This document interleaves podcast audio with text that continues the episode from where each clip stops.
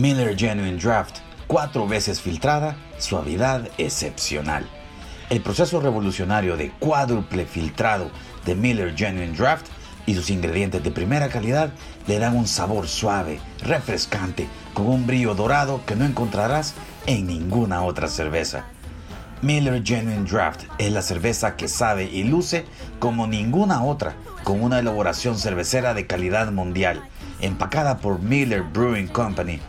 Miller Genuine Draft es una cerveza de suavidad excepcional que te hará sentir increíble. Canción 503 es gracias a una cortesía de ProMúsica. ProMúsica, entretenimiento y música a la medida para su evento. Y The Great Marshall, Men's Grooming Parlor. La experiencia de Great Marshall es la de cortes clásicos, música y estilo para los que saben. Haz tu cita al 7743-4284 nuestro protocolo de seguridad para nuestros clientes y staff nos permite atenderte como te lo mereces. The Great Marshall, Men's Grooming Parlor. Familia, ¿cómo están? Bienvenidos a un episodio más de Canción 503. Recuerde, este podcast es gracias a Miller Genuine Draft. Esa gente, mire que gracias a ellos estamos pudiendo platicar con la gente que hace historia en la música. Y para este episodio tenemos a alguien que yo lo he admirado desde la primera vez que lo vi. Eh, yo no sé si ustedes eh, han sentido eso cuando ven a un artista salvadoreño, de lo que sea, escultura, teatro, pintura, música, lo que sea. Y esa primera vez que ustedes ven a ese artista y dicen, ¿qué es eso? ¿Quién es él? Ah, miren, a mí me ha pasado, por ejemplo, con Chamba de Virginia Clem. La primera vez que vi a Chamba, yo, ¡ay, qué es eso! ¿Ah? la primera vez que vi a Juan Carlos Parada cantando, ¿qué es eso? Y la primera vez que yo vi a nuestro invitado de este episodio fue la misma sensación. ¿Quién es este tipo? Hey, familia, este episodio está lleno de hip hop, H-I-P-H-O-P para toda la familia. ¿ah? Démosle la bienvenida al señor Devil Star. ¿Cómo está, señor? Un gusto, Moisés, y lo mismo digo yo, gracias por el concepto, porque desde que yo conozco Adrenalina, pues y tu carrera, realmente yo tengo el mismo respeto pues hacia tu trayectoria, hacia todo lo que han creado ustedes, tanto individual como colectivamente, pues el, respeto, créeme que, que es más que mutuo, porque yo pues cuando conocí la música nacional, de los primeros referentes, si no decir el primero, fueron ustedes. Entonces, son ustedes también como músicos eh, inspiración para otras generaciones y, y es un gusto estar aquí en tu programa. Mire, para toda la audiencia de Canción 503, a ver, avisémosles antes. Este episodio es única y exclusivamente eh, para hablar de Pescosada, la participación que tuvo eh, Devil Star hasta el 2019, ¿ok? No estamos diciendo que hay nuevo, nada, eh, tranquilos, tranquilos, tranquilos, nada que ver. Estamos hablando un poquito de, de historia, ¿ok? Venimos a hablar de historia, a que Devil Star nos cuente, miren, ¿cómo se llama? Esto fue lo que pasó, estas experiencias tuve, estas influencias y de eso, ¿ok? No estamos diciendo nada más que vamos a hablar del pasado y un poquito de historia y a disfrutar del pasado. Hay mucha gente que le trata de huir de, miren, ¿sabe qué? Por algo lo vivió y por usted es lo que es, por lo que pasó. Entonces, mire, mejor disfrutémoslo, ¿ok? Entonces, a ver, mira, antes que nada, eh, de nuevo, mil gracias por estar acá y para que la gente lo sepa. Yo tengo problemas en decirte Devil Star, a pesar que llevo más de 15 años ocupando el ECA, el AKA, pero, ¿cómo se llama? Para mí siempre fuiste, sos y serás Michael. entonces, ¿cómo se llama? Inclusive, eh, me recuerdo que una vez me dijiste, sabes que vos sos de las pocas personas que me dicen Michael. Porque yo así te conocí, te conocí como Michael. bueno, los AKAs están ahí. Eh, realmente, de hecho, pues mi nombre de pila es ese, ¿verdad? Y, y realmente el AKA para el, para el artista, o en este caso yo realmente no me considero como tal, creo que la parte de artista es una palabra bastante, bastante grande. Me quedaría más con artesano, más como alguien que se dedica a hacer algo, algo más con las manos, ¿no?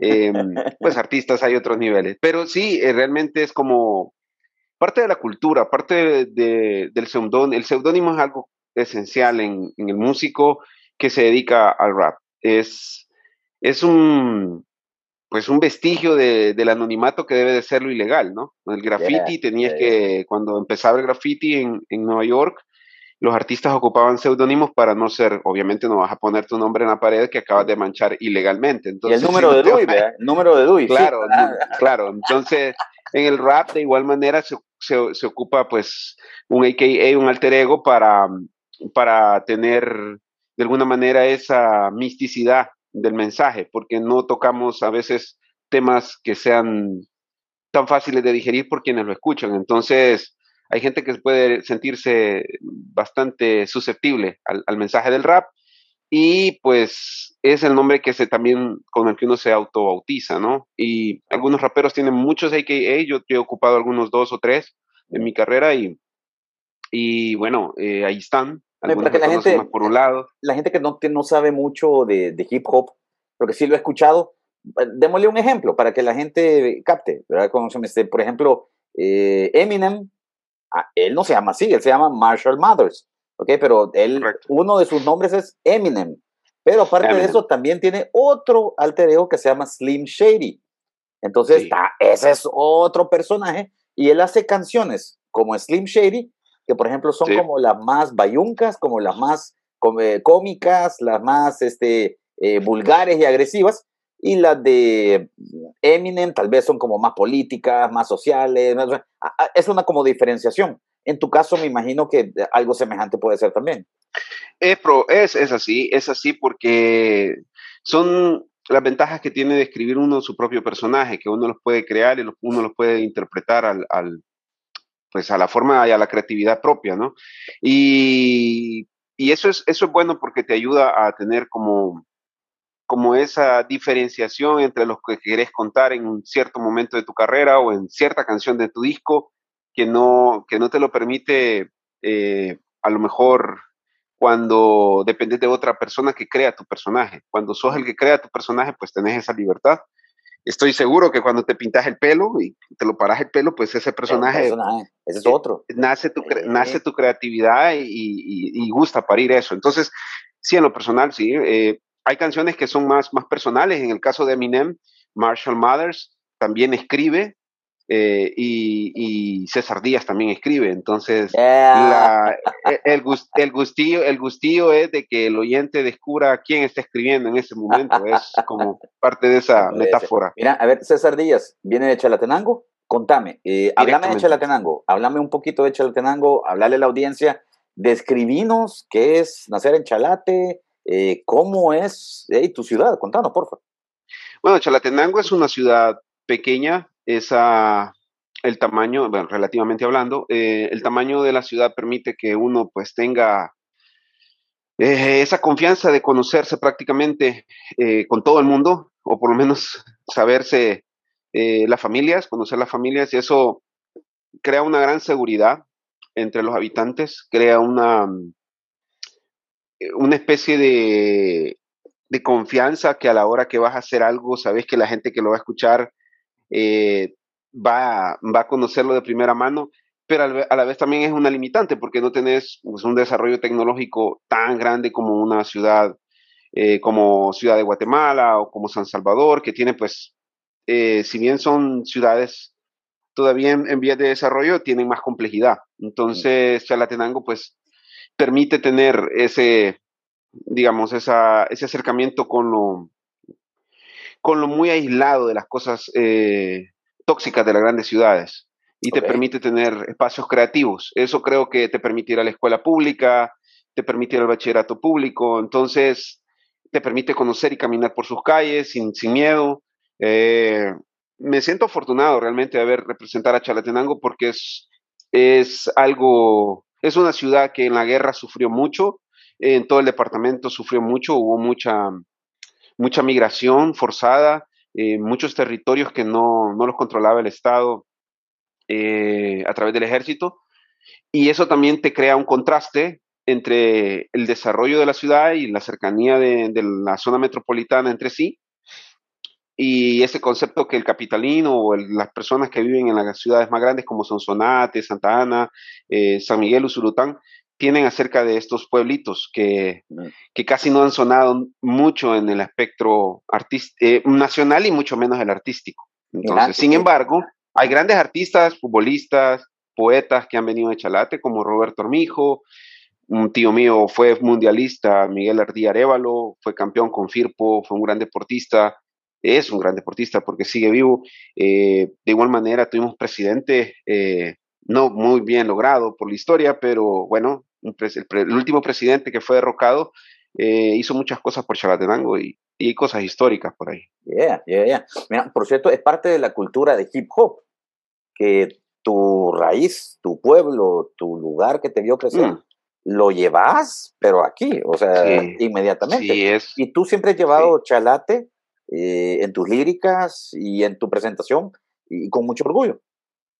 Totalmente, totalmente, porque quien reniega de su tierra es como que reniegue de su madre, dicen por ahí. Entonces, entonces yo a mi ciudad la quiero mucho, la, respeto mucho y donde esté, pues yo me siento muy orgulloso. Tenemos un nombre originario, eh, castellanizado, pero con un trasfondo muy interesante y espero que algún día, pues Chalatenango eh, crezca y que sea reconocida, eh, ya lo es, pero que crezca más y que sea reconocida como un polo de desarrollo del país entero, porque tenemos una, gran potencialidad, tenemos una gran potencialidad. no se sienten los terremotos, no se sienten los temblores. Tenemos, tenemos mucha, mucha agua, mucha agua. Este, de hecho, es nuestro, nuestro departamento es quien, eh, digamos, por donde pasa todo el río Lempa. Digamos que entra el río Lempa al país y colabora pues para que estén las represas, que haya energía eléctrica, etcétera. Chalatenango es muy, muy bonita, muy bonita tierra. Mira, ¿cómo era tu familia? Contanos, ¿qué escuchaba tu familia?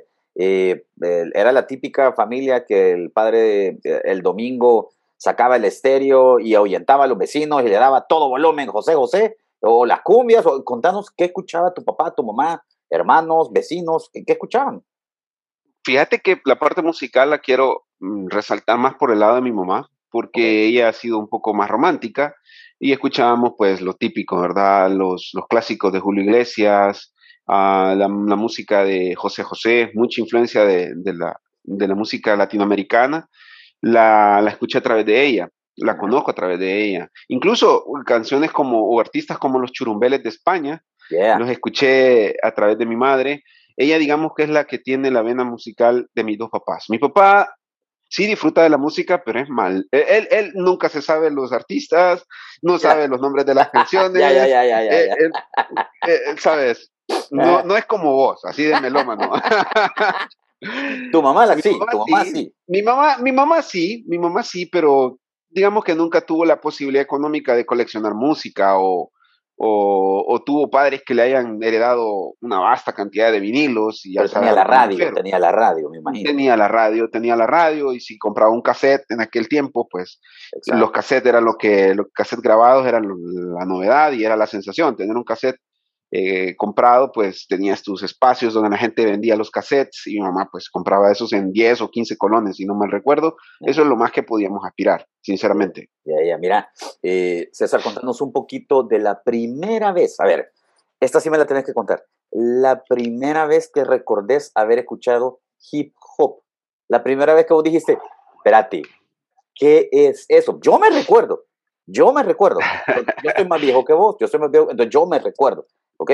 Pero vos, ¿cómo se este, eh, contanos, la primera, ¿te choqueó? ¿No te llamó la atención? ¿O cómo fue?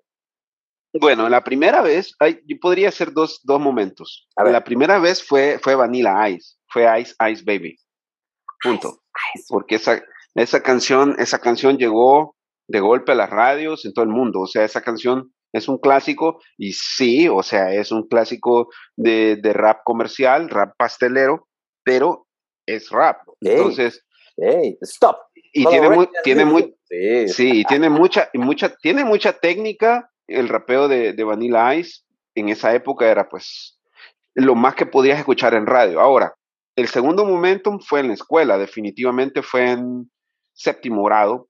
Un compañero que, que, se llama Mario Calero, mm, me enseñó, mira, vos crees que oír rap, claro, yo escuchaba Vanilla Ice y después de eso, pues escuchaba lo que sonaba en la radio, MC Hammer, uh, Snap, eh, ¿te acordás? El techno rap que sonaba de KLE, estaba Snow, eh, toda esta música que sonaba eh, y que empezó a llegar después de la firma de los acuerdos de paz. Digamos que eso fue como que lo, el momento del rap radio que yo escuchaba. Incluso estaba ya otros artistas como Vico C sonando en la radio y tenían otra propuesta. Pero. Big Boy. Digamos.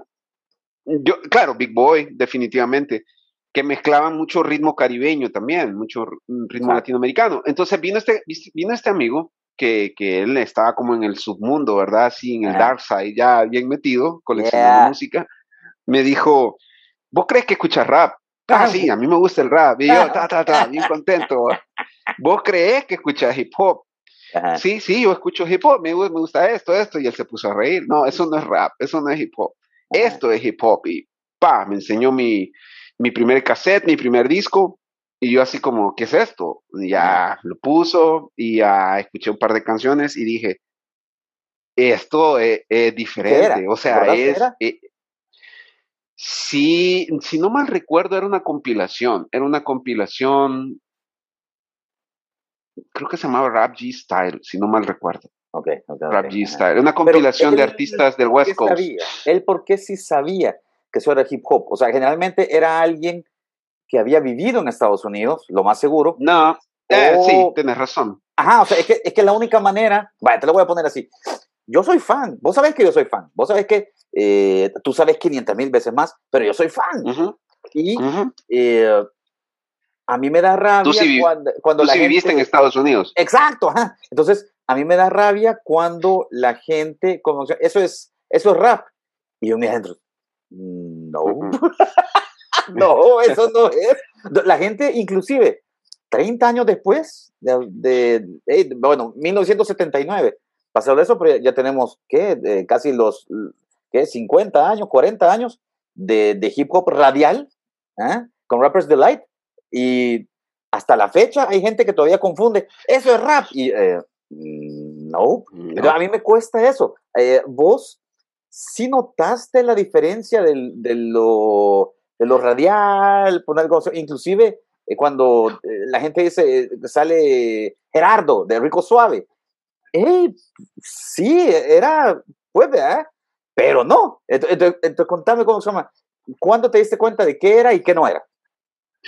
Bueno, el ritmo de los afroamericanos es bien marcado, se ocupa mucho el bajo, vos lo sabés, y el sampler. El hip hop tradicionalmente eh, fue creado con los samplers. Entonces, el bombo y la caja eran bien marcados y, y estaban hablando de otras cosas en las letras. Entonces, no, no, no, no de estarla solo necesariamente pasando bien, sino que te hablaban de cosas que estaban pasando en la calle. Entonces, cuando yo me di cuenta, y la actitud, cuando ves la portada ya, eh, ya no con ropa eh, brillante o con poses tecno, ¿me entiendes? Exacto. bueno, ese es otro elemento. Cuando ya no escuché las bases tecno, dije yo, sí, esto no, no es lo que yo escucho. O sea, lo que es el tecno rap, ¿no? O sea, estaba esa fusión porque el rap tiene esa versatilidad que puede mezclarse con diferentes géneros. El elemento del rap, o sea, el rapping, la escritura. Hasta, estaba también el merengue house. Merengue house llevaba claro. un de rap.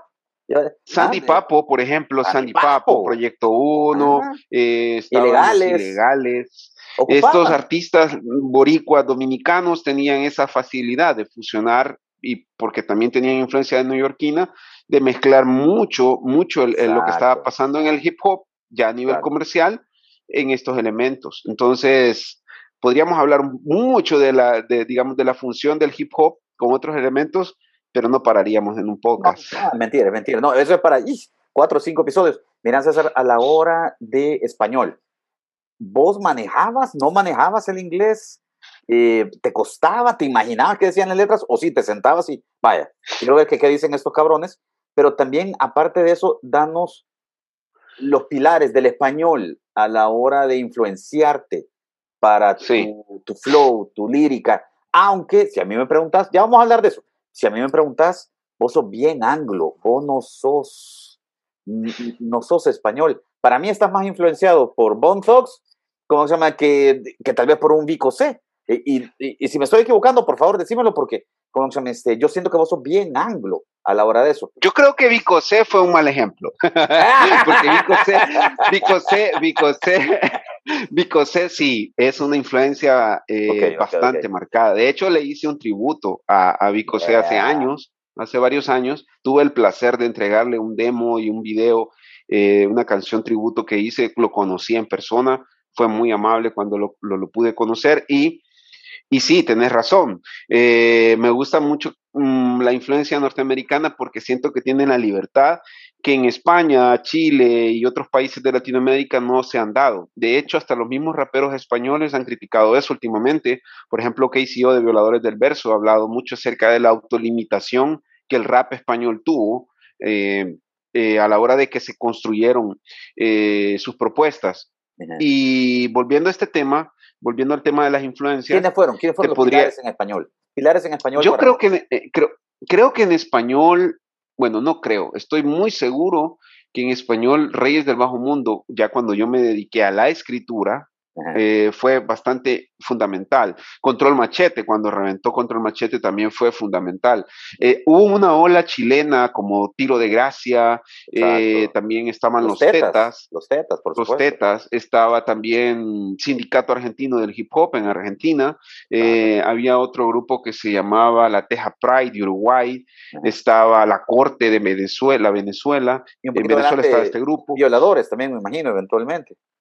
Violadores nació en el 98 y yo te estoy hablando del 95-96. Exacto. Podría decirte que yo en ese, bueno, Vicosé, sin duda, eh, en México habría algún otro artista. No hay que desmeritar lo que hizo, por ejemplo, Caló. Caló tuvo mucha, a pesar que era. o sea, ahí creo que, creo que te puedo dar el mejor, el primer ejemplo de rap en español que quizás yo definía como rap fue Caló. O sea, cuando caló eh, así estos, estos, estos raps bastante de doble tempo, Claudio Yarto hacía cosas que yo decía, oh, eso es, eso es increíble. Cuando salió Big Boy, decía, oh, e, este tipo es más increíble. Era increíble, era, perdón, pero era increíble. Sí, entonces podríamos decir que esas fueron las primeras influencias más radiables. Incluso Miguel Ríos debería de ser considerado un pionero en el rap en español. No sé si conociste a Memotronic, nunca, Memotronic, ¿nunca escuchaste Memotronic? No, espérate, lo que pasa es que ah. Miguel Ríos, Miguel Ríos eh, es un rockero español o... No, mexicano. Ah, que se llama igual, se llama igual entonces. Ah, ok, ok, ok. Sí, busca, mm, buscate en cualquier plataforma Memotronic. Memotronic, ok, va, lo buscaré, lo buscaré. Entonces, bueno, este man era como, este man era como parodiante, ok. Él escribía canciones parodiando el rap pero escribía rap. Entonces, quizás siempre ha sido como un poquito olvidado, pero, pero él hacía rap. Y pero si vos lo estás mencionando es porque hey, influenció. No, no, puedo dejar a, también a Melomanéis. Melomanéis, Escape from La Habana. Escape from La Habana fue un disco muy importante para, para, para que el castellano empezase a dar sus primeros pasos dentro del, dentro del mundo de, la música, del rap en castellano. Qué buen viaje nos acabas de dar ahorita con, con todas las influencias en español. Ya después sale Cartel de Santa, pero mucho más adelante. Y, muy oh, hay muchas cosas más, ya después ya lo demás es historia. Mira, eh, César, ¿qué te parece si hacemos un viaje por el hip hop salvadoreño? Eh, mencionaste a los Reyes del Bajo Mundo. Inclusive, eh, mira, a mí no me da pena decir que nosotros en Adrenalina bayunqueábamos con el rap. O sea, bayunqueábamos en qué sentido? Lo admirábamos tanto, pero no teníamos el talento para. Entonces, cuando nosotros hacemos canciones tipo eh, Paternoster, para nosotros era lo más cercano a poder, bajo nuestra limitación de talento, poder hacer un rap. Pero para todo aquel con sonrisa de pecado, con la Biblia en la derecha y el demonio el otro lado, es rap de bebé, pero era lo poco que podíamos hacer, pero era la señal de que nosotros nos moríamos por ese movimiento del hip hop en español. Cuando sacamos HIV, era eso. Y ahí estás hablando de qué? 1995, 94, eh, y era pañales, eh, era lo poco que conocíamos. No estoy diciendo que fuimos los primeros para nada, para nada, pero sí ¿cómo se llama? No te imaginas cómo, ah, nos picaba la lengua por poder hacer algo. Porque ya era fusión. Ya nunca era lo fusión. logramos. Lo nunca lo logramos. lo- nunca pero, lo pero, pero ustedes hicieron, ocuparon esto, la- el elemento del rap, pero ya era una fusión, digamos Exacto, que, que exacto, estaban introduciendo, exacto. estaban siendo, ustedes podían ser pioneros ya de Lin- Linkin Park o Limp Bizkit. Ahí vas, ahí vas, exacto, exacto. La- lo, eh, lo típico, ¿verdad? Los rockeros quieren rapear y, eh, y a veces los raperos Los- quieren rockear. Entonces, ah, típico, no están sí. felices, ¿verdad? Vale. Entonces, en eso viene Reyes, Reyes del Bajo Mundo. Hablemos un poquito de ellos. Eh, después de eso, eh, hay una cantidad enorme de gente que hace rap metal, ¿verdad? Ni se imaginan la cantidad de gente, eh, pero después ustedes salen, ahí donde yo te veo. No hay mucha más gente de la que podamos platicar. Ahorita sí hay que 50 artistas salvadoreños que hacen hip hop. No te puedo decir cuántos de calidad, tú sos mejor juez para eso, pero sí hay al menos cinco artistas de peso salvadoreños que hacen hip hop que no me da pena y que yo digo, wow, lo quiero escuchar. Contanos esa historia salvadoreña, porque vos, vos eras metido, vos ibas a los shows, vos eh, participabas, desarrollabas, cuando en eso, pues, la verdad es que no había más y hubiese gente, querido, y vos te y convertiste en querido el, en el capo inmediatamente, o sea, hey, de, gracias, de no, no, no, no creo que tanto, pero, pero me hubiese, me hubiese gustado estar en más. Lamentablemente ahí Chalatenango nos jugaba en contra, la distancia, incluso en nuestra carrera fue la distancia de nuestras casas, ¿no? O sea, vos como músico sabés y a los que colegas que nos vean en este podcast, no, no nos dejamos mentir, el arte en El Salvador pues es un, es un verdadero acto de necedad, terquedad y al mismo tiempo valentía. Este, Mm, a nosotros nos jugaba en contra mucho el hecho de no poder estar más en actividades porque pues la distancia era un papel crucial. Pero sí, hablando un poco de la historia del, del rap ya un poco más serio, eh, podríamos decir que Reyes fue el primer grupo eh, constituido por solamente salvadoreños que llevaron un disco editado ya a, a- a presentarlo al país Exacto. y que hicieron seriamente su, su, su gira de medios y dijeron, vamos a sembrar la semilla del hip hop. Hicieron presentaciones fuera de la capital, lo cual eso me benefició a mí porque lo vi en- por primera vez, esto lo he dicho en más de alguna otra entrevista. Luego también, aparte de sembrar esa plantita, estaban los chicos de Mecate que ya trabajaban con ustedes un par de cosas. ¿Cierto? Eh, eh, ellos también tenían cierta facilidad en el sentido de que estaban radicados en la capital y tuvieron la fortuna de poder tener ese encuentro de, de censura con, con, con, su primer canción radial, radiable, ¿verdad? Eh, esa propuesta de ahí para allá vino WTV Records eh, y ellos sacaron su primer disco editado de rap salvadoreño, esto lo puedo sostener perfectamente, que fue Los Juicios de Babilonia, primer disco de rap salvadoreño editado, no fue de Pescosada, fue de Mecate. Okay. Eh, podríamos decir que nosotros somos como el tercer grupo que sale a mostrarse. Wow. Seguramente habrá habido, eh, habrá habido algunos artistas no haciendo rap. Pero no dimos cuenta. Claro, no, no, no, no, no, no, no se puede documentar. No quiero pretender decir yo era el, fui el, primero en sacar un disco, nada, no, nada que ver. No, no es mi intención.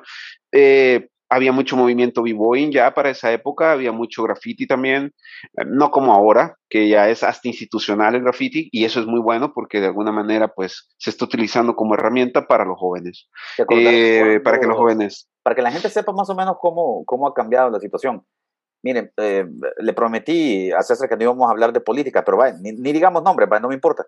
Pero, por ejemplo, un alcalde tenía una... Pero, ¿por qué no vamos a hablar de política? No, bueno, es necesario pero mira, hablar de política. No, yo sé, yo sé, pero mira, había un alcalde, no digamos el nombre, que tenía una brigada anti-graffiti. O sea, tenía Total. un equipo dedicado a borrar los grafitis.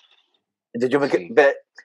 te repito, para alguien que eh, tuvo la oportunidad de estudiar, hacer su universidad en Estados Unidos y veía todo eso, yo decía, hey, aquí los gobiernos en Estados Unidos apoyan, claro, igual pasaron sí. el mismo proceso, que lo odiaban, ¿vea? pero después se dieron cuenta, no, mira, si son los jóvenes, hey, apoyemos, ¿vea?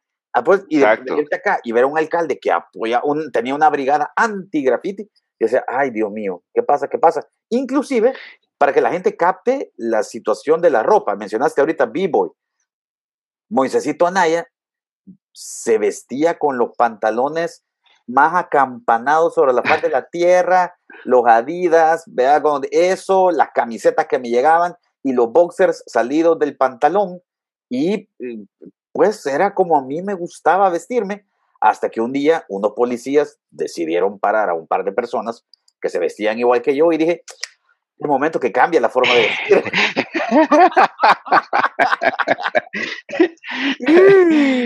ha cambiado, choque, ha cambiado, ha cambiado tu país. sí, el choque, el choque siempre pues trae consecuencias, ¿no? El choque cultural trae consecuencias y eso, eso pues para esa persona que tenía una unidad anti-graffiti pues tuvo sus costos también, ¿no? O sea, porque en algún momento la lectura fue una y ahora la lectura es distinta. ¿Qué te puedo decir? El, el, el tema de la música es así. Nosotros sacamos el disco, eh, podemos decir, sacar discos realmente era quemar discos, quemar 100, 200 discos con nuestras computadoras y válido, salirlos a vender. Válido, válido. Eh, y era para nosotros un gran logro, o sea, la tecnología juega un papel importante, nunca pudimos editar en vinilo. Y se vendieron así por algo. Nunca pudimos editar en, vinilo. Ya vamos a hablar de disco, pero, vamos a hablar de disco, ¿ok? A ver, pero sí, nuestra música, nuestra música se ha podido editar en, algunos recopilatorios a nivel internacional y hay cosas ahí muy importantes en nuestra carrera que a mí me llenan de mucho orgullo. Por supuesto, qué orgullo, ¿qué estás hablando? Vaya, mira, hoy sí pasémonos, a ver, a, Pescosada. Dijimos que el episodio es de nostalgia, es un poquito de hablar de historia, ¿ok? Es nada más revisar eh, eh, la historia de Pescosada. ¿Cómo se forma? ¿Eran tus vecinos? Eran, ellos te invitan a vos, vos los invitas a ellos, o eran panas, eran brothers, hablando de Fat Louis, eh, quienes estaban al principio, ya para el segundo disco ya no eran los mismos. Entonces, contanos un poco de ese inicio de antes de venir a San Salvador, antes, contanos, por favor. Sí, bueno, eh, lo típico cuando tenés un mejor amigo en tu escuela, tu bachillerato, pues te gusta pasar con él y hacer cosas comunes, ¿no? Es como, es lo más básico que puede y el germen de la música es así, todas las bandas comienzan de esa manera, al menos las que, las que yo he conocido. Eh, y empezamos con Mario a, escribir y a hacer cosas y eh, pues a pasar el tiempo. Básicamente era un hobby, ¿no? En ese momento, se está hablando de 1994, 95, 96. Entonces yo conozco a Luis éramos vecinos, conocí a Mario, era mi compañero de escuela, y a Luis, mi vecino, y ambos, pues, eh, con ambos tenía yo una relación de amistad. Con Luis me lleva alrededor de 5 o 7 años de edad, y Mario me lleva alrededor de 3 años. Entonces, eh, yo le digo, hey, yo conozco a uno, a uno le digo, conozco a un fulano, y al otro le digo, hey, conozco al otro sultano, y nos reunimos. Fue así como, hey, mm, te presento a fulano, hagamos esto, ¿qué te parece la idea? Sí, va, chévere, ya el hobby ya no lo hacíamos solo entre dos, sino que éramos tres. Pero con quien empecé realmente a hacer esto como hobby era con, con Mario, Mario Arteaga. Con Mario. Cuando conocí a Lu, con, Luis fue como que dije, este tipo está viejo, está mayor, eh, si a él también le gusta la idea es porque quizás no está tan descabellado el hobby, ¿no? Entonces fue como... Vos eres el bichito del trío, vos eres el bichito del trío. Sí, sí, sí, pero fui como la persona que les dijo, hey, a mí me gusta esto como hobby, pero también, bien Mario, como el rollo de divertirnos, hacerlo como algo eh, terapéutico y en lugar de, como no éramos agraciados para el fútbol en lo personal, ni para otras, dije yo, vamos a hacer esto como, como deporte, ¿no? Y el Luis pues veía la, la otra vertiente, el, el, lado de, este man se quiere ganar la vida, ya tienen una edad donde se quiere ganar la vida, entonces, estoy hablando que éramos menores de edad todavía, Mario, bueno, al menos yo era menor de edad y y Luis ya tenía la visión de, bueno, trabajar por esto. Entonces, por un lado era como el hobby, por el otro lado era como el trabajo. Entonces, así fue como construimos el grupo y fue como empezamos a salir a hacer eventos, eh, al principio localmente en Chalatenango, eventos de, en pro de en contra de las drogas, en contra del uso de drogas, eh, que para recoger dinero para, eh, qué sé yo, para alguien que necesitaba una operación o que necesitábamos, eh, había un festival en pro del agua y la no contaminación, íbamos a esas cosas. Entonces, esos fueron nuestros primeros, nuestros primeros contactos con el público. Y fue ahí donde nosotros dijimos, hey, llamémonos así, porque este tipo de cosas, las causas sociales, ok, este, la, la protección del, del, medio ambiente y, los, temas, los temas de juventud fueron los que nos llamaron la atención de decir, no vamos a escribir rap eh, que, que, no diga algo, hay que decir algo porque la gente nos decía, eh, eso que están diciendo está bueno, es positivo. Eh, entonces fue como que Pescosada dijo, ok, vamos a ser contundentes, pero vamos a dejar la ambigüedad de pescosada, de que una pescosada puede ser para atacar y también para defenderte. Entonces, la ambigüedad del nombre del grupo es muy, tiene mucha historia desde eso, porque, porque un golpe, o sea, un, puñetazo es realmente eh, algo que te puede defender y atacar, depende cómo lo veas. Atacar lo negativo y, defender lo, lo, justo. A ver, yo no sé si te voy a poner en problemas ahorita, pero al menos de todas las entrevistas que yo he visto de los raperos históricos, eh, todos recuerdan su primera barra, su primer bar que escribieron. Entonces, este, ¿vos recordás algunas de las primeras de, que capaz ni siquiera salieron en canción, capaz ni siquiera este, vieron la luz en un disco, pero las primeras, y aunque sea que te dé pena algo de, lo que, de lo que escribiste al principio, pero yo me recuerdo que Eminem se acuerda de las primeras tonteras que hizo. bueno, la primera yo, yo creo que la, la, primera letra nunca se grabó.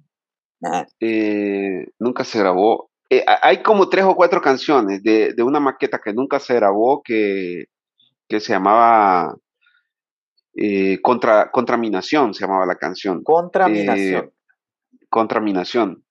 Que era un juego de palabras de contaminación. O sea, contra la contaminación. Eh, correcto. Entonces, la contaminación es contaminación. De hecho, sí, algo así decía el coro, contaminación, contaminación, anhelo, anhelo de superación, una cosa así. Otra, de hecho, la, la produjiste vos, que fue de Casa Nos Alejamos, es de los primeros eh. textos que escribimos Mario y yo. De Casa Nos Alejamos, vos la produjiste. Espérate. Es de mi... Es de mi 2000. Sí, se grabó hasta el. La habían escrito en el 90. De hecho, se grabó, de hecho, se grabó en el 2003, pero se escribió allá por 1997, las primeras líneas de esa canción. ¡Wow! Ya vamos a hablar de esa canción, ya vamos a hablar de esa canción. Mira, cuéntanos un poquito cómo fue el proceso de las primeras canciones ya a la hora de, hacer las grabaciones. Porque puede ser un buen rapero, puede ser el mejor hip hopero, pero sin productor y sin los beats, no son. Nada. Entonces, eh, bueno, ¿cómo le hacían? ¿Cómo le hacían? Lo admito, nos robábamos las instrumentales de otros raperos que salían en singles. Entonces agarramos un instrumental de, de, algún, bueno, tenemos NASA's Like, eh, que es una, es una canción de Nas, que nosotros incluso le editamos en Días Oscuros en el Barrio. Eh, el beat es completamente, pues es un plagio, lo acepto. Este, si, vas a agarrar a alguien que sea de usamos el instrumental, eso se, luego se volvió una moda, usar los instrumentales de otros artistas. Eh, ahí por el 2010, 2012, era, o antes incluso, se hacían mixtapes y los mixtapes eran básicamente bases, bases de otros grupos o bases famosas que escribías letras sobre ellas y las hacías tuya. Entonces, básicamente nosotros hicimos eso con, con algunas canciones. Pues no teníamos productor, literalmente, no teníamos computadoras, no teníamos eh, no teníamos aparatos para hacer música, solo teníamos un micrófono, no había internet. No había internet no había internet. Eh, de hecho, para grabar era bien curioso porque Louis tenía un, quemador de discos, pero era un, un quemador no de computadora, sino que era de esos duplicadores de, de, CDs que habían. Ponías el CD en un lado, ponías el, CD que ibas a copiar y el CD virgen en el otro, metías los dos CDs y duplicabas el disco. Entonces, para no cansarte más ni a la audiencia, poníamos en la instrumental, ¿ok? Poníamos la instrumental, nos inventamos un proceso de poner la instrumental en un aparato, ¿ok? Poníamos en los audífonos, ese audífono te permitía escuchar la música y tu voz, pero la voz la llevabas puenteada al, grabador de, de, CDs que tenía Luis. Entonces hacíamos una, entonces grabábamos las voces limpias en ese grabador de, teníamos de hecho un CD regrabable, porque, porque en esa época existían los CDs regrabables, se podía borrar y regrabar. Entonces grabábamos las voces limpias, entre comillas, porque a veces se escuchaba ese, ese pequeño feedback de, la música de los audífonos, en el asunto es que grabábamos el, la, el track, cuando ya tuvimos una computadora un poquito más decente, que estaba la Pentium 2, creo, en esa época, cuando tuvimos ya la oportunidad de grabar, allá por el 2001, 2000, en nuestras casas, me llevaba yo los acapelas a mi computadora, las vaciaba en un programa que se llamaba SoundForge, que era la versión 4.5, creo, las 4, no me recuerdo. Extraíamos las, las pistas, yo, bueno, las extraía las pistas, ubicaba, em, ubicaba, eh, porque no es multicanal, ese programa no es multicanal. Cuando me refiero a eso es que solo puedes ver la pista principal, es decir, la, la pista de la, de la no música. podía separar nada, no podía separar nada. No, no podía separar nada. Entonces lo que hacía es que iba eh, palabra por palabra, mejor dicho, barra por barra o toma por toma de las voces, porque a veces se hacen dos o tres tomas, eh, los adlibs, también haces refuerzos, haces también sonidos con la voz. La cosa es que hacía una sola mezcla de voces, ¿ok? Hacía una mezcla, le ponía un efecto, ta, y luego fusionaba las voces en un solo track, y luego ya fusionaba las voces en un solo track, me llevaba ese track a la, al track de instrumental, ¿ok? Y lo ponía, lo, lo, superponía al cálculo en la pista eh, musical, ¿ok? Entonces, era, una labor de, amor. Eso es amor. Eso es amor y pasión. Era bien, Era bien creativo porque, porque tenía que, obviamente, saber la forma en la que rapeaba Luis, dónde iba a entrar exactamente, dónde entraba Mario exactamente. Por la, y ahí fue donde desarrollamos la técnica de, de rapear bien, porque no podíamos estarnos equivocando. O sea, la toma era una sola. Era, era, era, un solo, era un solo rapeo, las 16 barras era, o antes ni siquiera las contábamos, grabábamos todo el, el verso y luego pues iba verso por verso poniendo cada parte dentro de la canción y pues ahí imaginábamos. Es que la tecnología, la tecnología nos ha hecho araganes, la tecnología nos ha hecho, ay, gracias a Dios que existe, pero en ese caso no te podías equivocar. Eso, no, entonces, eso fue como el proceso artesanal, pero eso fue alucinante cuando ya escuchamos la primera canción grabada, ¿ok? Fue alucinante porque no tenía efectos, ¿ok? tenía efectos. Ah, no, no, no la publicamos nunca. Ah, ok, ok, eh, no, no la publicamos nunca. Este, de hecho, no recuerdo el nombre ahora mismo. pero, pero nos gustó la idea. ¡Ey, sí funciona! Entonces fue como que. Mira, César, tú te recordás. Está vivo. Eh, ya vamos a hablar de, de, días oscuros, ¿ok? Pero antes de eso, ¿te recordás la primera vez que rapeaste en público? La, la primera vez que sí. te presentaste inclusive dos, dos, dos ocasiones. La primera vez que te presentaste, X, y la primera vez que te diste cuenta que, ah, a la gente le gusta. De hecho, sí, la primera vez, la primera vez que nos presentamos fue, ahora que lo recuerdo, híjole, estoy compitiendo, no sé si fue en el tecnológico de Chalatenango en un evento de, reforestación, no, no, no sé, estoy dudando, ¿sabes? Tendría que consultar esto con Luis no, y con Mario. No sé si fue en el tecnológico, en el ICHA, que habían como 10 personas o algo así, o quizás mi mente está tratando de olvidar eso y poner como la primera vez, este, poner la primera vez en mi cabeza cuando le abrí, fuimos teloneros de Lorena Cuerno. Creo, creo, creo que mi cabeza no me traiciona y creo que esa sí fue la primera vez. Tocamos para abrirle a Lorena Cuerno y los del Bajo Mundo. En Chalatenango. En Chalatenango, sí, en una escuela. Exacto, exacto, En una escuela y cantamos tres canciones. y, fueron, y, fue, y, fue, y fue una cosa. De hecho, creo que hay fotos de eso. Un abrazo a la Lorena, un abrazo a la Lorena, histórica. Ya la tengo que entrevistar. Y contándote la primera vez que ya más adelante, dos años, un año después, tres años, cuando te presentaste y te diste cuenta que habían varios Moisés Anaya que dijeron, puta, ¿qué es eso? Eh, ¿Te recordás de ese? O, o, vos te compenetrás y no ves nada más que tu micrófono ya? Bueno, en Chalate tuvimos varias oportunidades, varias presentaciones, eh, pero fue hasta 2001, si no mal recuerdo, 2001, que tocamos de enfrente de 5.000 personas. No estoy, no estoy muy, no te miento, fue en 1999. Fue en 1999 que fuimos por primera vez a tocar a la capital. Yeah. 99 o 2000, no estoy seguro. La verdad me está traicionando un poco la mente. Pero sí, fue, tocamos, sí, fue exactamente el aniversario del, el 20 aniversario del FMLN. Allí frente a la, del partido FMLN. Fue en la Plaza Barrios. De hecho, ahí estaba Cruz Control. estaba Cruz Control de Reyes del Bajo Mundo. Él, había llegado, por, por, bueno, lo veía yo por segunda vez. La primera lo vi en, en el 1996. Y él estaba ahí en ese evento. Y él nos invitó ese, ese, ese día a tocar en San Salvador, pero ya en un club, ya en una, eh, en una faceta más. ¿A dónde? Digamos, a dónde? Fíjate que no recuerdo el nombre de la discoteca, pero sí fue en la zona rosa. Fue en la zona, rosa. Eh, había, había, tal vez vos te acordás, había, déjame ver cómo se llama. Hay, ahora venden, rentan como, como ropa. Es un lugar donde rentan ropa. Ahora rentan.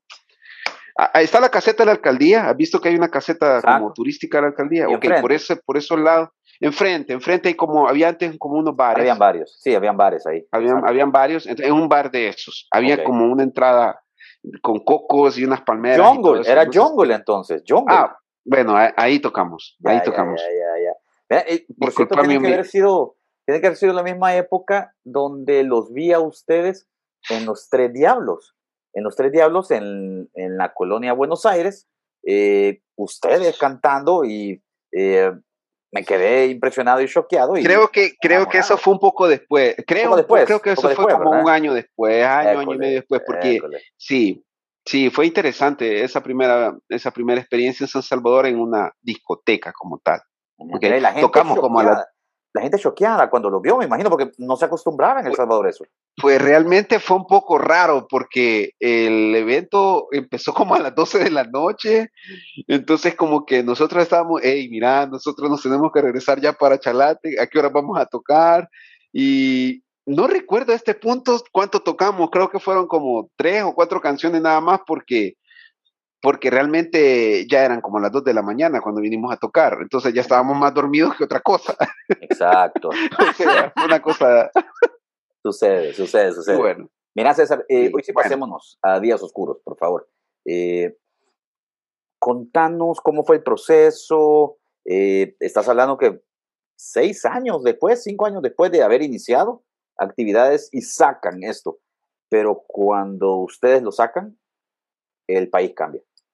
Y no, no estoy diciendo algo por decirlo, es cierto, las radios no sabían qué hacer con ustedes, el público se volvió loco, los críticos se pusieron locos. Eh, Oro Corta hasta la fecha dice que de sus discos favoritos es el de, ustedes, como se llama, Días Oscuros. Y lleva mucha canción, eh, la lírica era explosiva, la lírica era dinamita pura. ¿Qué recordás de ese disco? Que fue un viaje irrepetible. Las primeras experiencias en lo que te apasiona siempre son las, las menos cargadas de tensión eh, y son las cosas pues más placenteras del mundo porque lo ves todo como por primera vez. Entonces no tenés ningún tipo de responsabilidad más que ser ser vos mismo. Entonces el disco fue, fue eso, fue, sí, hasta cierto punto irresponsable también.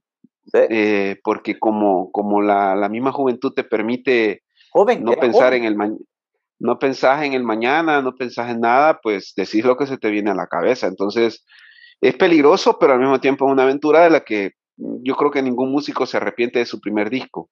Mm, podrás podrás tenerle mucho cariño incluso.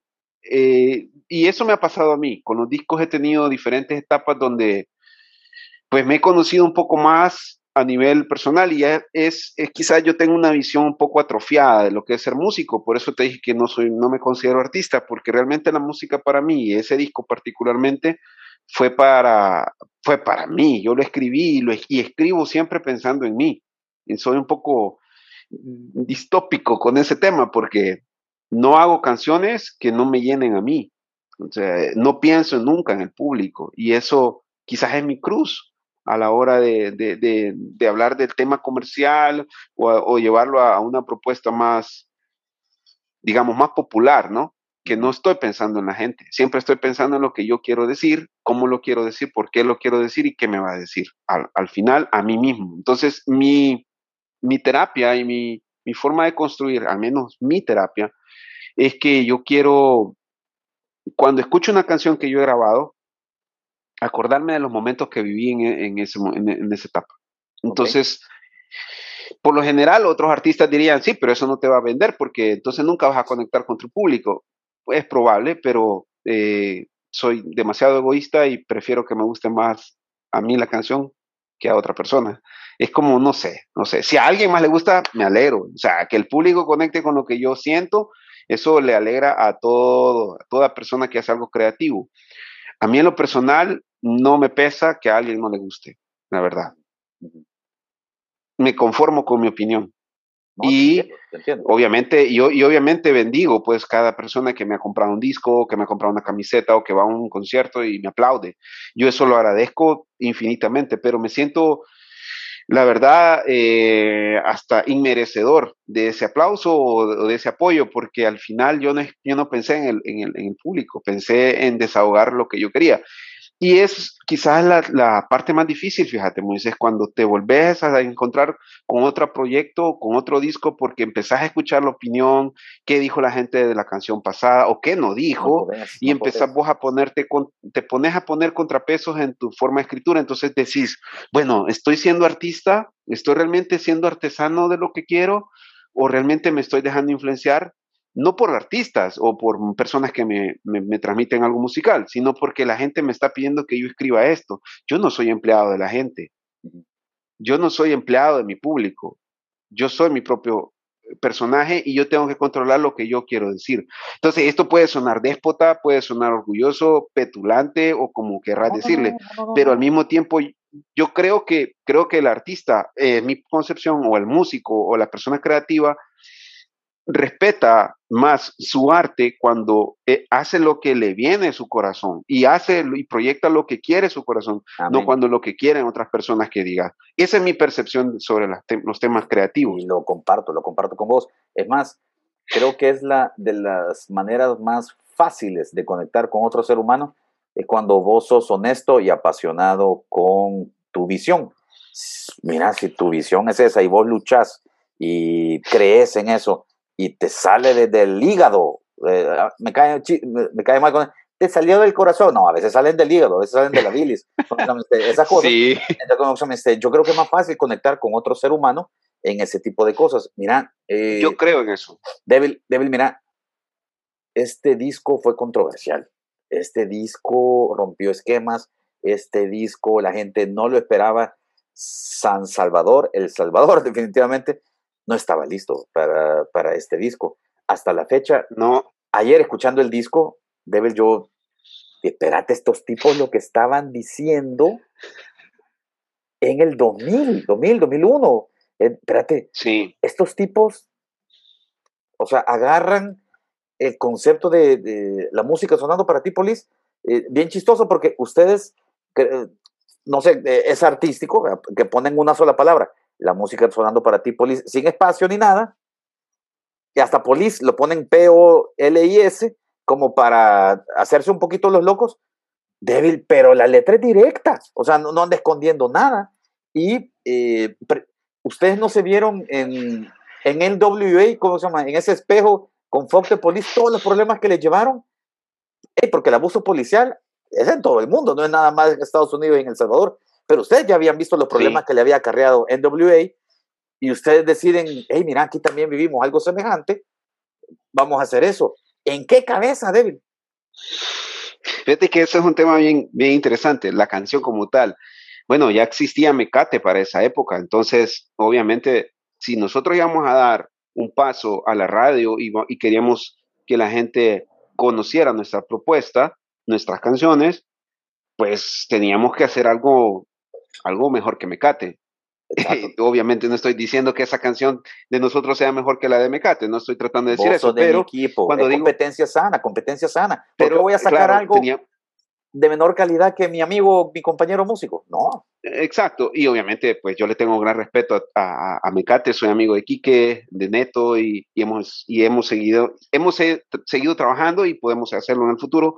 Eh, pero en ese momento fue como, ok, vamos a dar nuestro golpe en la mesa. O sea, vamos a decir, aquí estamos y queremos decir esto y, y qué va a pasar si viene algo como lo que me acabas de decir. Bueno, bienvenido, porque al final para eso es que, para eso es que estamos acá, para decir que hacemos música y que la hacemos con, con esa pasión de, de, lo que alguien más no puede decir. Entonces, eh, pues, ¿qué te podría decir acerca de ese tema? Es es un reflejo de lo que es, nuestro país o ha sido nuestro país. Y no ha cambiado. Entonces, no, ha cambiado. no, no se puede esconder la realidad. Es que, es que Moisés, no, no se puede esconder la realidad. La realidad está allí. no, por supuesto. César, te quería preguntar. no la puedes. Eh, en este disco, me atrevería a decir que ustedes son los primeros que hablan musicalmente, si no es que artísticamente, sobre las maras. Ustedes son los primeros. Ustedes son los primeros. Eh, es bien chistoso porque eh, te voy a decir los cambios en mi vida. Yo regreso en el 98 de Estados Unidos y pues para mí era normal los b-boys, las camisas largas, los tatuajes, los pelones. Yo, eh, hola, ¿qué tal? A mi casa llegaban eh, expandilleros y nos contaban su historia. Con adrenalina nos juntábamos con pandilleros y platicábamos de su caso. Lamentablemente después nos enteramos que esa persona con la que nos reuníamos las asesinan como tres, cuatro años después, pero así era de abierto. Así, o sea, los pandilleros eran bienvenidos en mi casa. o sea, eh, platicábamos con ellos, mis papás. Fue otro contexto, fue otro contexto. Era otro contexto. Y entonces, en eso, eh, eso era eso, claro, después me recuerdo, pero claramente, que yo iba en un bus en el centro y se sube un pandillero a pedir dinero agresivamente. Me recuerdo yo, loco, yo iba en el bus. Yo dije, espérate, ¿qué es esto? Si este es uno de los mismos tipos que llegan a mi casa a tomar café, a platicar, a hablar de política, a hablar del futuro, ¿por qué este tipo está ahorita agresivo pidiéndome dinero a la fuerza? Y para mí me rompió el coco y en eso escucho este disco y yo, ay, espérate, espérate, hay tres, no, no entendía y ahora hay más. Entonces, eh, contame cómo veían ustedes eso en el 2000, porque pues ya existía, pero te digo, era, hey, si en mi casa tomábamos café, todos, entonces, explícame cómo pasamos de eso a lo otro. Bueno, eh, las causas estructurales de la economía de nuestro país y del tema de la migración ha sido, pues, creo que bastante trascendental en explicar esa, eh, es interrogante, en dar respuesta. Hay un sistema económico que se trató de montar en los, dos, en los noventas, ¿ok? Un sistema económico que pues se basa en una, en una, democracia, la gente quería paz, la gente quería enfocarse en trabajar, olvidar y dejar atrás la guerra, pero pues había una, había una herida, había una herida social grande, habían personas que habían quedado sin padres, algunos porque estaban muertos y otros porque se, se habían ido al extranjero, y había mucha juventud ahí eh, expuesta a las influencias de este tipo de organizaciones que eh, en ese momento fueron un refugio para, estas personas que luego pues se dieron cuenta que la organización traía réditos también y que el sistema era y es eh, agresivo con las personas que tienen menos, menos posibilidades. Y bueno, la, el crimen como, como, siempre va delante de la ley, ¿no? Este, tomó por sorpresa a la gente. ¿Por qué digo que el crimen va, va? Porque la ley va atrás siempre, la ley no previene, la ley siempre corrige comportamientos de la sociedad que va avanzando. Es decir, no es lo mismo de tener eh, una sociedad como Estados Unidos, eh, o sea, puedes dejar eh, tu bicicleta fuera de la casa y no te la van a robar. Nadie se va a robar una bicicleta porque el sistema económico en Estados Unidos te permite no meterte en problemas por robarte una bicicleta, ¿sabes? Eh, se podría decir que en Estados Unidos ya el problema es el hackeo de, de, cuentas de banco electrónicas, es decir, la evolución del crimen en las sociedades más evolucionadas es lo que nos pasó factura en, en nuestro país. eh, la necesidad y la evolución del crimen y el crecimiento del crimen ya pues se volvió exponencial por, por esa, esos nidos, ese, ese caldo de cultivo social que se creó con las privatizaciones, con la migración. Eh, eh, forzada por razones económicas. Eh, esa, esas comunidades que quedaron desprotegidas porque el Estado nunca se preocupó por llevar salud, educación, eh, oportunidades de desarrollo.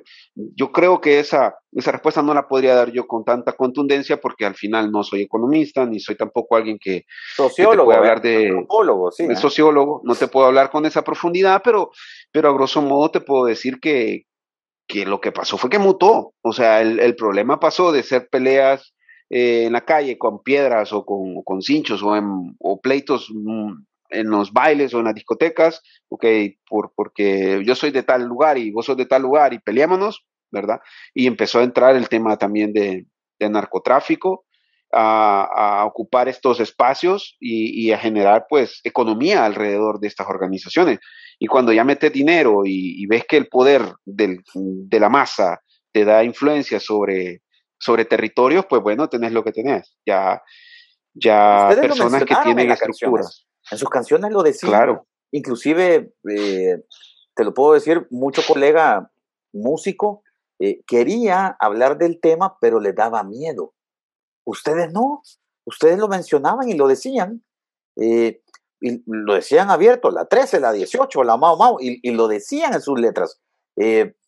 Ustedes iban adelante de todos y, la gente decía, wow, Pescosada lo está haciendo. Entonces, inclusive hablando de esto, viene de Casa Nos Alejamos, que creo que cierra un ciclo para ustedes. Corregime si me equivoco, pero quiero que cierra un ciclo porque ya después ya viene Omnium y eso cambia. Pero de Casa Nos Alejamos es esta canción, yo todavía la escucho y se me para el peluche, se me para, porque es de las mejores canciones de nostalgia a la hora de toda nuestra gente que se ha ido a, otro lado, Suecia, Australia, y lo mencionás eh, en, el, en la intro, como se veía, toda la gente, ¿verdad? Australia, hasta todas las ciudades que mencionás. Eh, tiene, mucho, tiene mucho dolor, esa canción tiene mucho dolor. Exacto. Tiene mucho dolor, las cosas que tienen mucho dolor se, se reflejan. O sea, vos una película que, o un libro que lo leas, que, tiene, que tenga dolor y que te toque la parte muy, muy humana, eh, el alma, yo creo que esas son las canciones que, o las obras que mejor, mejor se perpetúan en el tiempo. De hecho, antes de Omnium llegó Joaquín Santos. Ah, eh, produjimos dialecto, con, con, con Joaquín hicimos un, un, disco entero, antes que, eso fue lo que, mira, fue bien interesante porque Días Oscuros nos permitió grabar eh, el, Clan de la Discordia, la primera reunión, por primera vez ya en un estudio, en Fedor Producciones, cerca de tu casa, por cierto. Entonces, en Antiguo, nosotros tuvimos el primer contacto con un estudio de grabación. Y ese, ese disco fue, fue un intento de crear un proyecto y motivar a otros artistas rap. De hecho, ese, ese disco fue bien interesante porque hubo otros talentos ahí, como Real Academia, que en ese momento se llamaban Los Caballeros del Tiempo, que hicieron sus primeras canciones formales, ya grabadas. Entonces, hicimos colaboraciones con artistas como Mr. Meat, no sé si recordás a Mr. Meat. Eh, colaboramos con Cruz Control, eh, otra vez de Rey del Bajo Mundo, por primera vez hicimos una canción y empezamos a, de hecho ese disco lo, lo ganamos gracias a un, concurso que se llamaba Subterránica, que lo hizo Felipe, Sarruc, un, un, locutor bastante conocido ahí en la, en la Guanaxia, como le conocen. Eh, en esos primeros años de nosotros, ganamos el concurso de Felipe el segundo lugar. De hecho, ese concurso de rock, que creo que fue el, el, único que él organizó, donde premió a los artistas, de 27 bandas que participamos, nosotros quedamos en el segundo lugar, nos ganó Apartamento 31. Apartamento 31 y Pescosada ganaron un disco, pero el único que grabó el disco fue Pescosada, no lo grabó Apartamento 31. ¿Por qué? A saber, a saber por qué. Desconozco las razones. Apartamento 31 era una buena banda de rap metal, por cierto. Pero, pero Lorena Cuerno producía a Apartamento 31. Quien ah. estaba ahí era Fernando, Mar eh, perdón, Francisco Maravilla estaba en Apartamento 31. Del resto de artistas te mentiría si te digo quién, pero Francisco Maravilla sí estaba en Apartamento 31. Eh, de hecho, Francisco es legendario, pues como músico alternativo y de la escena, pues es reconocidísimo, un gran profesional. Y nosotros como Pescosada, siendo un grupo no de rock, sino que de hip hop, grabamos, ganamos el segundo lugar de ese grupo, de ese concurso de bandas de rock. Entonces fue como ah. en tercer lugar quedó Luna de Sangre, que era donde cantaba Rodrigo, creo que se llamaba. Emiliano, Emiliano, Emiliano, Emiliano. No sé si vive en, México él ahora. Me imagino, me imagino. Mira, no, y eso es lo del, espérate, el hip hop es rock. Que, no, mire, en el Salón de la Fama acaba de entrar Jay-Z. Creo que ya, por favor, ya, ya, ya ese, esa discusión ya fuera, porque como se este, el espíritu es lo que se busca, y, aparte de eso, si nos ponemos a pensar ahorita, el, mercado gira alrededor del hip hop, ¿ok? A ver, eh, te quería preguntar una cosita, hablando de Onion, por favor, hablando de la entrada eh, de tu compadre, De, de, ah, de tu socio, ¿ah? eh, en Malindradas, por favor, contanos de Omnium, ¿cómo entra en tu vida? Omnium entra en nuestra vida a través del correo electrónico. Él escuchó música de nosotros en una página web que la hizo eh, las famosas páginas de GeoCities, esas páginas que eran gratuitas. Alguien que le gustaba la música del grupo nos dijo, hey, le voy a hacer una página. Y bueno, el internet empezaba, estamos hablando del 2003, eh, y nos hicieron una página con un par de fotos que... ¿Te acordás de una foto que nos ayudó a hacer un buen amigo Memo Vela con su estudio plástica? Ocuparon esas fotos y esas fotos fueron como, digamos, las oficiales para esa, para esa época. Entonces, a través de esa página, eh, nos escribe a nuestro correo y nos dice que, pues, él quiere colaborar, que él es productor y que, y que bueno, nos va a, nos va a dar, eh, digamos, el brazo que nos hace falta como grupo, que es el productor, DJ, etcétera. En la distancia, en ese momento Omnium vivía en California y no tenía ni idea de, mudarse a El Salvador. Entonces, eh, empezó a mandarnos pistas y a editarnos las voces a la, distancia. De hecho, el primer track, el primer disco en el que colaboramos fue Dialectos Nativos, que en ese momento estábamos trabajando con, Joaquín Santos. De hecho, ese, ese disco de Dialectos Nativos lo grabamos entero en el estudio de Gino Camilot, que en paz descanse.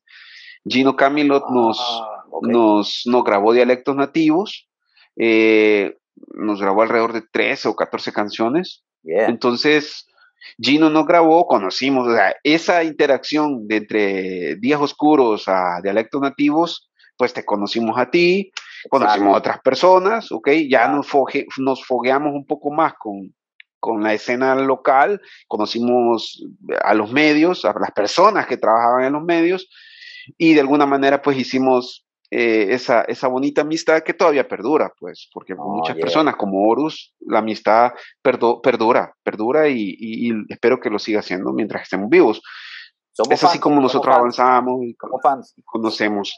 Y así fue como llegó Omnium. Omnium nos, nos empezó a escribir y después de Dialectos Nativos, pues bueno, produzcamos un disco con Omnium a la distancia y, y bueno, es un poco, un poco la forma en la que él entra a través del Internet. Mira, pero sí podemos decir que si es un parteaguas, ni mejor ni peor, tan solo que si hay un cambio de sonido. Hay la mano que, que mete Omnium, es esta mano donde hay mucho West Coast, hay, hay mucho, mucho, mucho eh, electro también. Hasta la fecha él coquetea con, con, sonidos electro y tecno y sintetizadores. A él le gusta jugar con eso. Eh, la vida, la vida es curiosa, Moisés, la vida es curiosa porque nosotros, de hecho, en ese disco de Dialecto Nativo fue el último en el que trabajamos con Poeta de Mente o Mario Arteaga. Mario estuvo en los primeros discos del, de la primera etapa del grupo y en ese momento, pues, fue donde dijimos, donde le planteamos a Mario, bueno, Mario, esto realmente ya son tres discos los que estamos sacando y necesito un poco más de tiempo de, de tu parte y de esfuerzo eh, querés estar o no querés estar porque esto va para adelante, o sea, ya no es un compromiso solo en Chalate, sino que ya estamos viajando más a la capital y él tenía otras prioridades, entonces sí, él dice, bueno, no, ¿saben qué? Eh, voy a estar en lo que yo pueda, ¿verdad? Y, y bueno, ese que yo pueda es estar todos los días y a eso te consume más tiempo y, y el siguiente disco fue como, bueno, definir la alineación del grupo, porque Joaquín en algún momento formó parte del grupo, porque entró y hicimos un disco y luego él se regresa para Estados Unidos y, bueno, nos quedamos Fat, otra vez Poeta de Mente y, tu servidor. Entonces, cuando, cuando ya las cosas se pusieron un poco más cargadas de compromiso, fue cuando le dijimos a, planteamos a Mario, mira Mario, necesitamos que estés acá que nos digas, o sea, tú eres parte de esto, iniciaste esto, no, no te queremos sacar. O sea, el que se está aislando eres tú. O sea, vos te estás aislando porque el grupo te exige escribir, no estás escribiendo, eh, tienes tus prioridades, las respetamos, pero el grupo tiene que seguir. ¿Qué va a pasar? Entonces, en buen rollo y en buen alid, él dijo que no, que hasta llegaba y así fue. Eh, empezó a llegarnos en las pistas de Omnium, como vos decís, fue otra dinámica. Omnium nos, empieza a exigir eh, deadlines, fechas límites de entrega, hacemos un calendario de trabajo. ordenado. Eh, y a ordenarnos ya a la hora de la distribución digital, empezamos a ver de una página web ya formal para el grupo, empieza a ver ya merchandising, camisetas, discos, promoción, ideas de, de, gira. Omnium llegó a hacer ya tres videos en el 2005, Omnium llega a El Salvador, grabamos tres, cuatro videos para ese disco con que trabajamos con él. Entonces fue como que, ok, vamos, vamos, vamos con todo. Y pues lastimosamente sale Poeta de Mente del trabajo del grupo y entra Omnium. Y era, digamos, la parte que nos hacía falta, el productor y DJ, era como para estar completos, eh, tenemos dos liricistas y tenemos un productor y DJ. Eh, estaban completos y, e hicieron clic. Eh, inclusive cuando hicimos clic. Cuando yo te pregunto Devil, eh, mira cuál es la canción que representa más a, Pescosada. Tú ya me has dicho en ocasiones, no sé si te ha cambiado la opinión, tú me has dicho anarquía, me decís, sí, anarquía, es la que más pide la gente, es la que más, o sea, eso. Para las personas. ¿Ha, cambiado eso o qué onda? Porque eh, la gente, esa es la canción de, de Pescosada, ¿es así o sentís que ha cambiado un poco? Eh, bueno, la respuesta no la debería dar yo en realidad, debería ser el público, pero si me preguntas cuál es la que yo creo que el público más identifica, es esa, definitivamente. Eh, entre esa, una ilusión, creo yo que son las canciones que se compiten más a la hora de identificar, si, pusiéramos una competencia. Ahora, de que sean mis favoritas, no. Ninguna de las dos. ¿Cuáles son? Eh, bueno, hay varias, la verdad. No, por eso, por eso, pero tus consentidas, para que la audiencia de Canción 503 se vaya a, ¿cómo se llama este? Bueno, de hecho, de hecho, de hecho las consentidas son las últimas que uno hace, por lo general, porque son las con las que uno más cariño, con las que uno más cariño va eh, sintiendo porque las tenés más frescas. Las otras son como que, ok, ya envejecieron, algunas cosas eh, pues han cambiado en tu cabeza por lógica de, de crecimiento, de vejez, y otras porque pues los sonidos nuevos también te, a mí me atraen en lo personal, ¿no? A mí me gusta mucho experimentar y hacer otras cosas. De hecho, hay una canción que se llama Vamos a pintar, que, que es muy personal, una canción muy personal, que pop, tiene, tuvo poca difusión, muy poca, muy poca. Las canciones que más me gustan de mi grupo son las que menos la gente conoce. ¿Qué onda vos Entonces, ¿Te acordás de Coloreando? ¿Qué onda vos con los colores? Sí. vos con los colores? sí, sí. De hecho, esa canción tiene video, te la recomiendo. Hay otra que se llama que hay una canción que la, fue la última que yo edité, que ha sido publicada, que es de las que más me gustan a mí a nivel de producción, a nivel de, no sé, de canción como tal, de decir, esta canción tiene una, tiene una estructura, tiene una letra, tiene un porqué, un para dónde y va a ser eterna, no importa, eh, no es coyuntural. A lo mejor anarquía también lo sea, ¿no? Pero este, a mí en lo personal me toca esta canción que se llama Yogbe Yogsolin, que, que está, el nombre es, es Cachiquel, eh, que se llama Vamos y, Vamos y Volvemos, también tiene video. Esas son las últimas dos canciones que yo he editado y he producido y he sacado.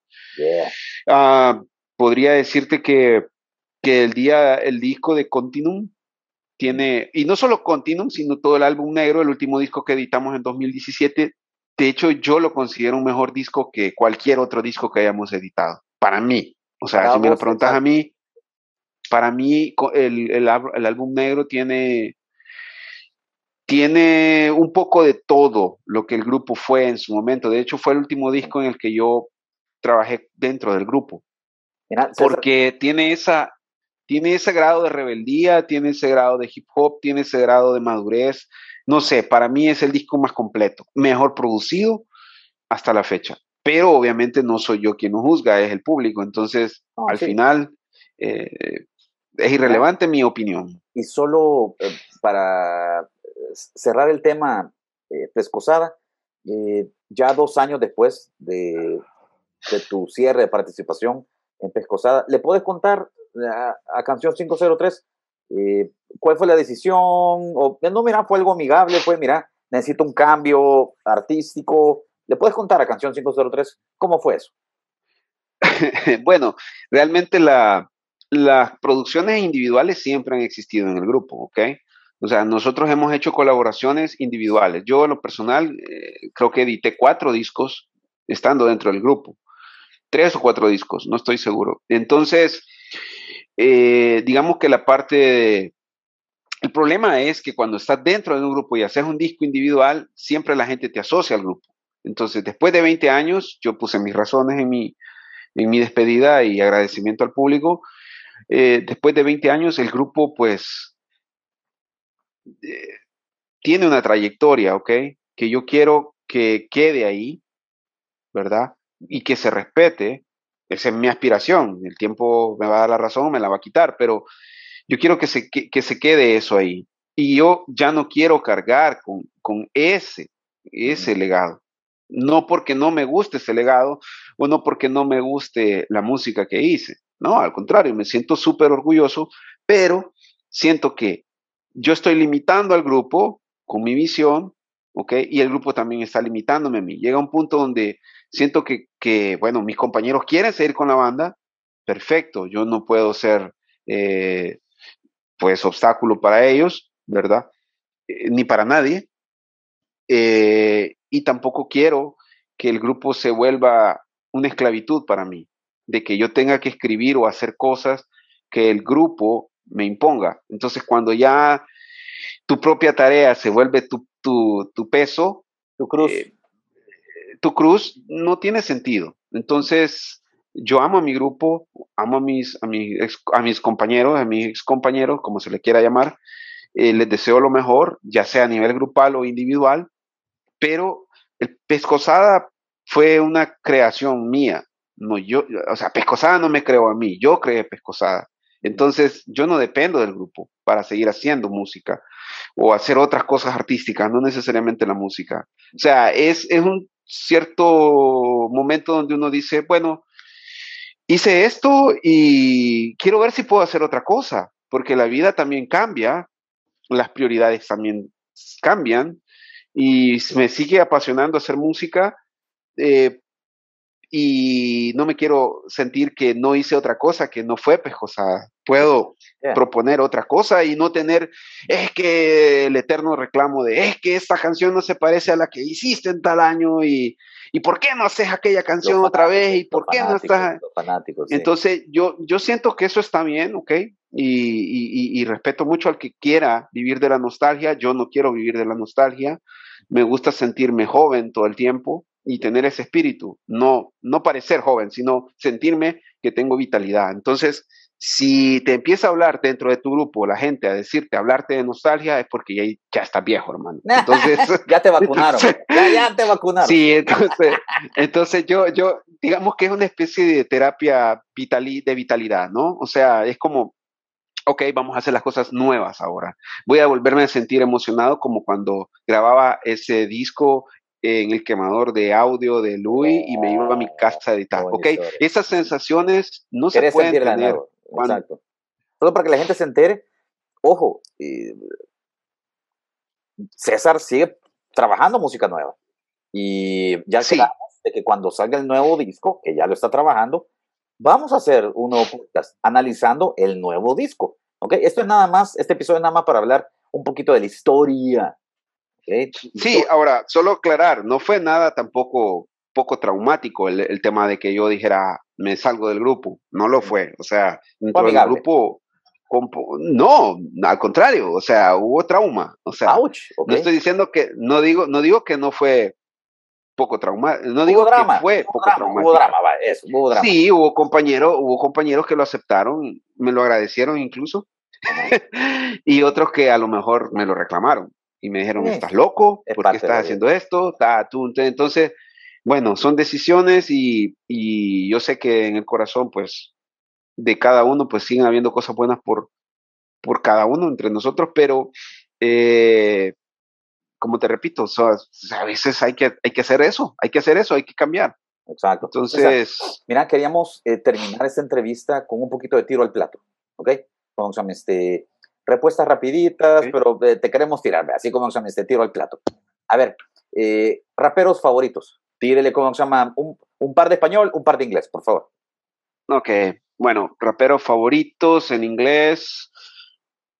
Híjole, se me vienen tanto, tanto a la cabeza. Eminem, definitivamente uno. Definitivamente Eminem uh, en inglés. El segundo en español te podría decir claramente eh, Sicario, de Hablando en Plata. A mí el gordito, el gordito venezolano, el que me llega. ¿Cómo se llama el gordito venezolano? El enciclopedia. Acapela, me llega. Acapela, acapela, ok. Ah, sí, sí, bueno, pero yo te podría decir Nach, te podría decir SFDK, eh, específicamente Satu, eh, te puedo decir Eminem en inglés, te puedo hablar de Nas, es un gran escritor, Nas es tremendo, liricista. Eh, te puedo mencionar una infinidad en inglés realmente, pero es que es, rap bastante, no sé cómo denominarlo, como que es un poco más, más libre de temas, pero bueno, Kendrick Lamar está haciendo cosas muy interesantes o, ha hecho cosas muy buenas. Y, me gusta mucho Drake, me gusta mucho la propuesta. ¿Te gusta lo nuevo? ¿Te gusta lo nuevo entonces? Sí, totalmente, totalmente. Me gusta lo que está haciendo, bueno, es un poco más fancy, mainstream, Post Malone, pero obviamente en su momento no lo fue. Me encanta Post Malone, me encanta. Y la gente dice, Aunque eso no, es, rap, eso no es rap. Es que ya cambió, familia, ya cambió. sí. sí, bueno, Future, todo lo que está haciendo lo nuevo, el, el, trap, la movida del trap, muy buena. Uh, J. Cole, muy bueno, muy bueno, J. Cole, me encanta. el, el, el, lo clásico, pues, indudablemente. Pero bueno, ya creo que me extendí, me extendí. Vamos a dejarlo que... Sí, siguiente, siguiente, siguiente, por favor. ¿Tenés algún tipo de clavazón con ciertos temas? Ya hablamos de los colores, ya tenés que pintando, que coloreando, que eso, pero también tenés una clavazón con el diablo. Inclusive vos también, ¿cómo se llama? Devil Star, querrás o no querrás, de, de, de eso, ¿verdad? Y inclusive en la lírica, ¿cómo se llama? También hay uno de Lucifer, tenés una canción al respecto. ¿Hay clavazón con eso o qué ondas? El diablo saca lo mejor de nosotros. ¿Sabes qué es lo mejor de nosotros? El temor a Dios. E, es un personaje, es un personaje que hay que tenerle bastante respeto desde el aspecto de que no se tiene que jugar con él. Es un tema, eh, es un definidor. Entonces, eh, me parece un tema interesante. Me parece un tema interesante porque los extremos, ¿no? O sea, tenés por el lado de la luz y tenés la oscuridad bien marcadas. Entonces, eh, poeta endemoniado es un AKA mío. Poeta endemoniado porque lo hago. Ya viste, seguí, con el tema. siguiente pregunta. Eh, Pero no es nada, no es un tema tampoco que yo soy satánico ni nada por el estilo. es simplemente es, un es un persona, una personificación de la parte mala que tenemos los seres humanos. O sea, hay, una, hay, un, hay algo malo entre todos, ¿okay? hay, una hay una oscuridad dentro de todos. Por supuesto, por supuesto. Por ahí. Mira, eh, escena nacional, contanos tu opinión, quiero saber tu postura. Eh, positiva. ¿Qué tipo de escena? Hay, hay, hay, de, escenas a escenas. Está la escena tropical, está la escena. No, no, no, no, no, la escena de hip hop, la escena de hip hop, la escena de hip hop. Eh, ¿Hay futuro? Ah, ah, definitivamente. ¿Tenés mucha, esperanza o estás negativo? Pues ambas. La verdad es que la, negatividad no puede desaparecer, ¿ok? La negatividad es, es algo trascendental, no tanto por el arte, no, por no tanto por la música, sino por, por los pasos que, que el arte tiene que dar en nuestro país. Entonces, hablando de, de música, específicamente hip hop, eh, se está enfrentando a los mismos Valladares que, que yo me enfrenté en, mis primeros momentos. Entonces, ante ese, ante ese punto, podría decirte que tengo negatividad porque pues los medios siguen siendo poco receptivos a, a tener espacios como lo está haciendo ProMúsica con los artistas nacionales o como lo hacen ciertos, ciertos locutores o ciertos espacios en medios digitales, los medios, digamos, masivos nunca han visto al artista nacional, en mucho menos a los raperos nacionales, como, como una fuente de economía, como un sostén de economía, como, como lo que debería de verse, un trabajo digno ¿sabes? Entonces esa negatividad me acompaña y, estoy sumamente convencido que hasta que el Estado como tal no tome las cartas y diga, ok, aquí está el reglamento de arte de la ley de arte y cultura y hay que financiar a los músicos, así como ahorita estaba Bandesal apoyando, ¿verdad? De alguna manera a los afectados por la pandemia, yo creo que es necesario, ¿verdad? Que, bueno, que ese es un programa bien puntual, ¿verdad? Algunos podrán decir, no me han dado nada, otros pueden decir muchas gracias, pero el punto es de que algo, algo está apareciendo ahí de apoyo para cierto sector, pero eso no debería ser en este, solamente en este momento, o sea, el arte debe de promoverse y de, y de inyectársele financiamiento eh, perennemente para que esto cree un sentido de cultura y un sentido de identidad y de pertenencia y eso traiga como desarrollo, pues, creación de, de, arraigo de parte de la gente. O sea, si la gente se identifica con sus músicos, con sus artistas, va a sus eventos, paga sus exposiciones, compra sus obras, hombre, estás creando economía, está, bueno, vos como alguien dedicado a la música lo sabes, o sea, eh, la música necesita entrar en un sistema económico, no es algo etéreo y que se hace todo con el corazón. Hombre, el artista deja su corazón en el escenario, pero tiene que ponerle pan en la mesa a sus hijos, tiene que ponerle gasolina eh, al tanque de su carro para poder llegar a sus eventos. Entonces yo soy negativo en esa parte, ¿ok? En esa parte del arte. Soy completamente lo opuesto con la gente, porque los artistas hacen, y vuelvo a decir, hay sumamente, sumamente abundante talento y me duele mucho, me frustro mucho porque ese talento tiene que partirse en dos trabajos, tres trabajos y ser artista. ¿A quién tenemos Entonces, que eso es lo que... ¿A quién tenemos que escuchar? Nacionales, ¿a quién? ¿A quién nos recomendás? Bueno, me parece que de rap, actualmente Alberto está haciendo cosas interesantes, L12 o Luigi 12, Saki definitivamente está haciendo sus cosas bien, eh, Sniff, eh, te estoy hablando de, gente que está dejando sus raspones, está dejando la piel en el pavimento, está quedando expuesta como, como Robbie Williams, que se quita el pellejo y queda en su video en esqueleto. Entonces, ellos esos cuatro te los digo de ti, ¿okay? ¿ok? Obviamente hay otros colegas que son productores también o artistas graffiti también que están haciendo cosas por el hip hop que, merecen la pena ver su arte, ver sus exposiciones. Me alegro mucho ver a un TNT eh, que está haciendo cosas eh, a nivel institucional, igual eh, Sleep, el Sleep One de HDH, me gusta mucho que desde su posición no ha dejado de apoyar la cultura hip hop. Monty Faya, que está trabajando también institucionalmente, eso es bueno. Algunos los criticarán. si apoyan, qué bueno. Yo los apoyo yo los apoyo. MC Bear en San Miguel es un joven, bueno, ya, no tan joven, lo conocí siendo muy joven. Ya lo eh, eh, pero es un muchacho, es un señor, un muchacho que está haciendo cosas en el oriente del país. el artillero, ALK, en Santa Ana, también tiene su movida. Eh, porque, ¿Por qué no decir a Tibón que está haciendo cosas en Shatown, allá en, en Chalatenango? Entonces, son como estas burbujas. PRB también es un productor que lleva años, décadas, por no decir décadas, ya en la movida haciendo cosas. Pero podría decirte que a nivel de raperos son esas personas que te dije de primero. Perfecto. A ver, eh, Devil, tu postura ante el reggaetón. Me gusta el reggaetón. no todo, pero me gusta el reggaetón. A mí igual. No todo, pero... pero... Hay buenísimo y hay malísimo. Más que más que todo el de los de los más que todos los del 2000, hay clásicos de clásicos del reggaetón. Todo porque toda la gente va a decir, no, a Devil Star no le gusta el reggaetón, lo más seguro. no, ¿sabes qué pasa? Hay no, buen reggaetón. desde luego. Hay buen reggaetón. Y, hay mal rap, y hay mal rap, hay rap que no me agrada para nada. O sea, hay hip hop que lo detesto. Y, y amo, hay, hay, hay de rock, hay rock que me gusta y otro que no. O sea, la música es música. Yo en algún momento discrepé mucho de la estética del reggaetón, ¿ok? Porque se vendían como rap, se vendían como hip hop y, y realmente lo hacen todavía.